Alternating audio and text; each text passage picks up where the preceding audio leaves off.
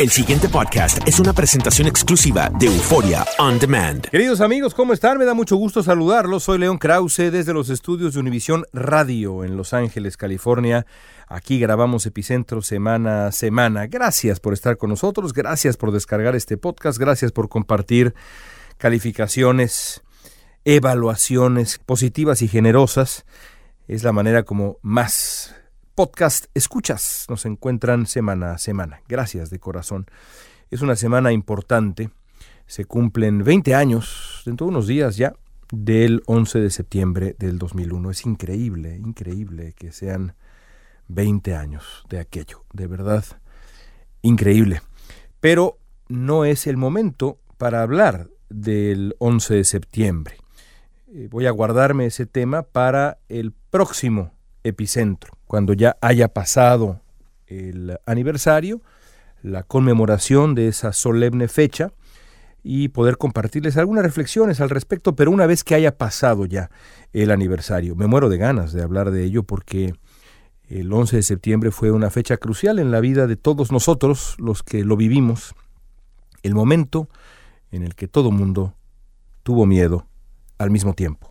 Así me lo describió alguna vez un querido amigo. Por cierto, tengo que pedirle autorización para revelar quién fue. Me encantaría revelar quién fue, pero no tengo su autorización. Ojalá que me la dé para la próxima semana partir de esa frase. Pero esta semana vamos a dedicarla a otro tipo de horror, lo que está ocurriendo en el sur de México. Violencia, racismo que han protagonizado la Guardia Nacional y otras autoridades migratorias mexicanas en el sur del país estos últimos días. Las imágenes le han dado la vuelta al mundo y con toda razón.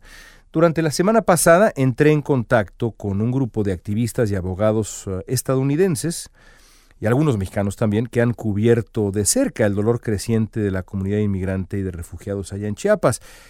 Ya lo hemos hablado aquí varias veces, la situación en el sur de México, específicamente en Chiapas y específicamente en Tapachula, es, es aberrante. Si ya antes había reportes de esclavitud sexual, secuestros, extorsión, robo, violencia y otros abusos similares en contra de la comunidad inmigrante, ahora la región se ha vuelto una olla de presión, esa es la verdad, una olla de presión con el desempleo, la pobreza, el racismo, dando forma a un estallido cuyos primeros atisbos ya vimos estos días y que podría ponerse peor. En el centro de esta crisis está la población haitiana, que ha escapado de su país que está roto hasta la médula, eso lo sabemos todos y ellos mismos lo saben también y lo comparten a la primera oportunidad. En esta crisis migratoria, como en otras parecidas, lo importante desde mi punto de vista, por lo menos lo que yo he tratado de hacer una y otra vez, cada oportunidad que he tenido de cubrir periodísticamente estas crisis, es escuchar las experiencias de quien de verdad sufre la crisis.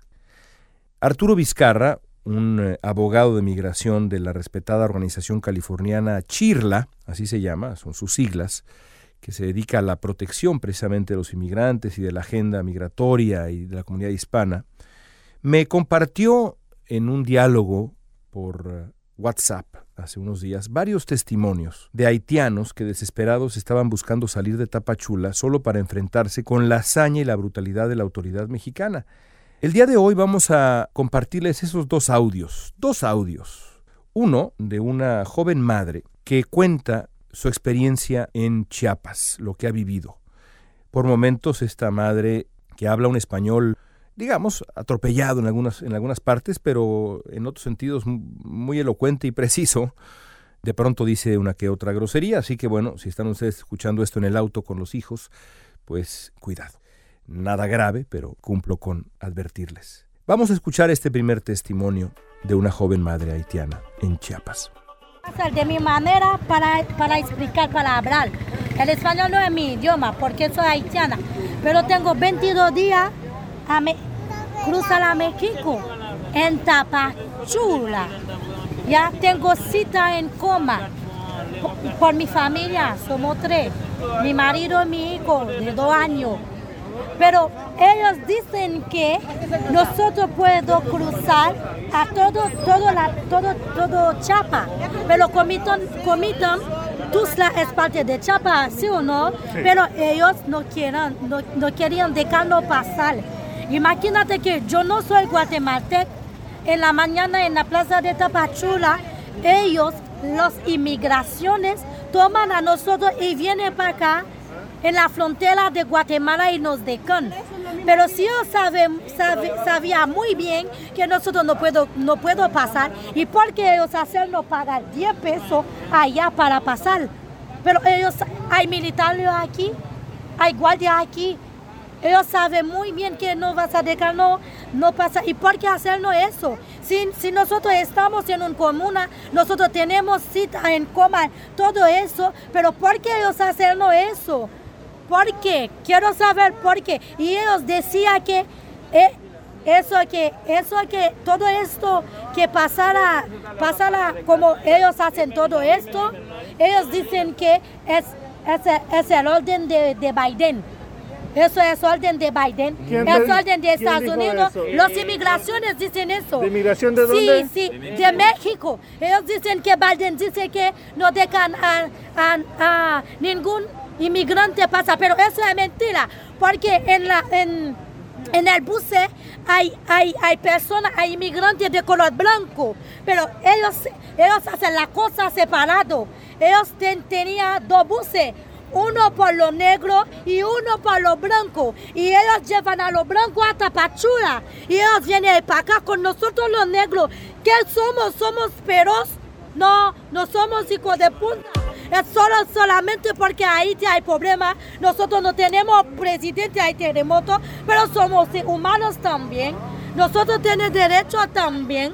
Nosotros, porque, quiero saber por qué nos hacen eso, porque a Panamá nos dejan pasar. Imagínate, nosotros hace otro día en la selva, en la loma de la muerte, en Panamá nos, nos dejan pasar, Nicaragua también hasta Honduras, hasta Guatemala y llegamos a México. Nosotros pagamos, no hay, no hay hotel, a Tapachula. Créame, créame, a Tapachula no hay vida, no hay casa. Hay mucha gente que durmieron en la calle con niños. Imagínate, hay una señorita allá que tiene un niño de 22 días.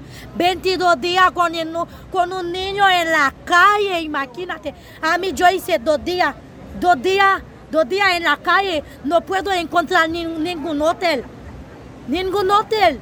Y nosotros no podemos pagar un, comida porque ellos venden la cosa a un precio con los lo mexicanos y con los haitianos otro peso. Por ejemplo, si, si usted compra un, una comida por 10 pesos, nosotros vamos a comprarlo por 50, por 60. Y, y además, nosotros no podemos recibir plata dos veces o tres veces, no, un vez nomás. Pero si nosotros no trabajemos, ¿cómo vamos a comer si nosotros no podemos recibir plata? Dime. Con eso de recibir plata, ¿a qué te refieres exactamente? Como si, si, si tengo familia, me manda plata en nuestra unión, en, en Monegram, nosotros solamente puede, puede, puede, puede recibir plata una vez nomás, una vez, una vez.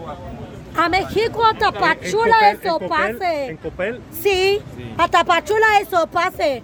Porque mi familia me mandó una plata y segunda vez ellos me dijeron que no puedo recibir plata. Pero si no tengo plata, ¿cómo voy a vivir? Tengo un niño de dos años. ¿Cómo voy a darle comida? ¿Cómo? ¿Cómo? Dime cómo. Si todos los países hacen eso, hacen esto con nosotros, dígame. ¿A dónde nos vamos a llegar?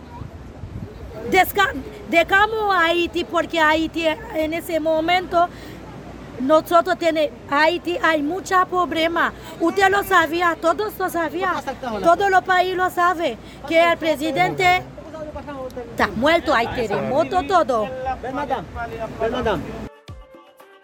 Y esa es la pregunta.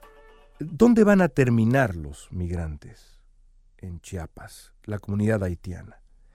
A continuación, quiero compartirles la voz de un hombre que, de acuerdo con eh, mis fuentes en Chiapas, es uno de los aparentes líderes de la comunidad haitiana en Tapachula, va a explicar con dolorosa claridad para ustedes lo que ocurre ahí, lo que quieren realmente los migrantes, lo que quiere la caravana eh, más reciente, que tenía varias nacionalidades, centroamericanos muchos, pero también muchos haitianos, lo que quiere esa realmente esa caravana. Escuchen. Lo que está pasando aquí es que aquí se están violando el derecho humano. Es que los refugiados son personas que dejan su país por amenazados, por, por pasando momentos difíciles. Y si estamos aquí es para que nos estamos buscando una vida mejor. Entonces, la gente que tiene un papel que dice Tapachula Chapas, no lo pueden estar a acabar, agarrar a esa persona, a meterle un bus y llevarla en Guatemala. Eso es violación del derecho humano. Ajá, y dices que hay gente que, que, aún residentes mexicanos le han hecho eso. Sí, hay personas que tienen eh, tarjeta visitante de un año, que tienen residencia, que tienen registrado el papel que dice Tapachula, Chapas. Con esa misma persona lo agarraron en bus y lo llevaron en Guatemala. Eso no debe ser, ese es racismo, esa es deformación del derecho humano. Por eso estamos peleando. Entonces la caravana es para eso.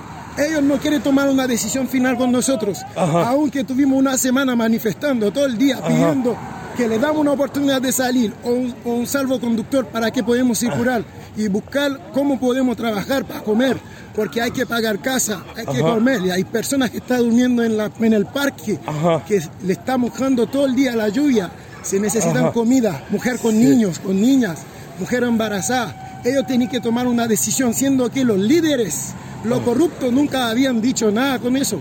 Entonces, la caravana es porque ellos no quieren tomar una decisión final con nosotros. Entonces, si ellos nos están molestando, no quieren que dejamos pasar con papel, nosotros no estamos haciendo de la forma que ellos quieren y nos vamos a llegar adelante. Ok. Mire, el otro, pero nosotros somos organización de Estados Unidos y ahorita Estados Unidos tiene la frontera cerrada a toda la gente que quiere solicitar asilo. Pero ahorita no se están dejando a, a nadie. Entonces, si esa situación sigue, estuvieran ustedes o conoces, bueno, no puedes hablar por todos, ¿no? Pero eh, ¿crees que por lo menos es, de ir a otra parte de México? Es que lo importante no es que cruzar la frontera. Si podemos salir en, en Tapachula, nos podemos buscar una forma de trabajar en otro lado, sería bueno. Es que no estamos luchando, no para cruzar la frontera, pero si hay una persona que tiene la oportunidad de hacerlo, está bien. Pero lo importante que necesitamos es poder dejar Chiapas, porque Chiapas no hay trabajo y Chiapas no es solamente México. Entonces nos estamos buscando una forma para poder salir en Chiapas y podemos buscar una forma de vivir, porque en Chiapas no hay forma de vivir, porque la gente te están tratando como animales, se está violando tu derecho. Entonces, si somos refugiados, entonces nos estamos luchando para que podemos salir y buscar una forma de vivir para que podamos comer. Y bueno, esa es la realidad, amigos, de lo que de lo que vive la comunidad haitiana en el sur de México. No hay otros datos. La ausencia de oportunidades, de vivienda, de albergues dignos, de un trato sensible, eficaz en lo administrativo y de una larga lista de cosas parecidas a todo esto que describo, deriva ya en una crisis que, si explota, va a dejar una cicatriz profunda en la historia moderna de México. De esas cicatrices que deja la combinación de racismo y violencia. En Estados Unidos hay muchas de las cicatrices. En México hay algunas, no tantas como acá. Esperemos que el gobierno de México y otros gobiernos, incluido el estadounidense actual, actúen ya, sin dilación ni titubeos, porque lo que está en juego es de verdad una bomba de tiempo y la vida y la dignidad de mucha, mucha gente. Gracias por acompañarnos, gracias por estar con nosotros en este epicentro. Vamos a regresar la próxima semana con una reflexión sobre los 20 años del 11 de septiembre. Soy León Krause desde Los Ángeles. Gracias por estar con nosotros en este podcast de Univisión Noticias. El pasado podcast fue una presentación exclusiva de Euphoria On Demand. Para escuchar otros episodios de este y otros podcasts, visítanos en euphoriaondemand.com.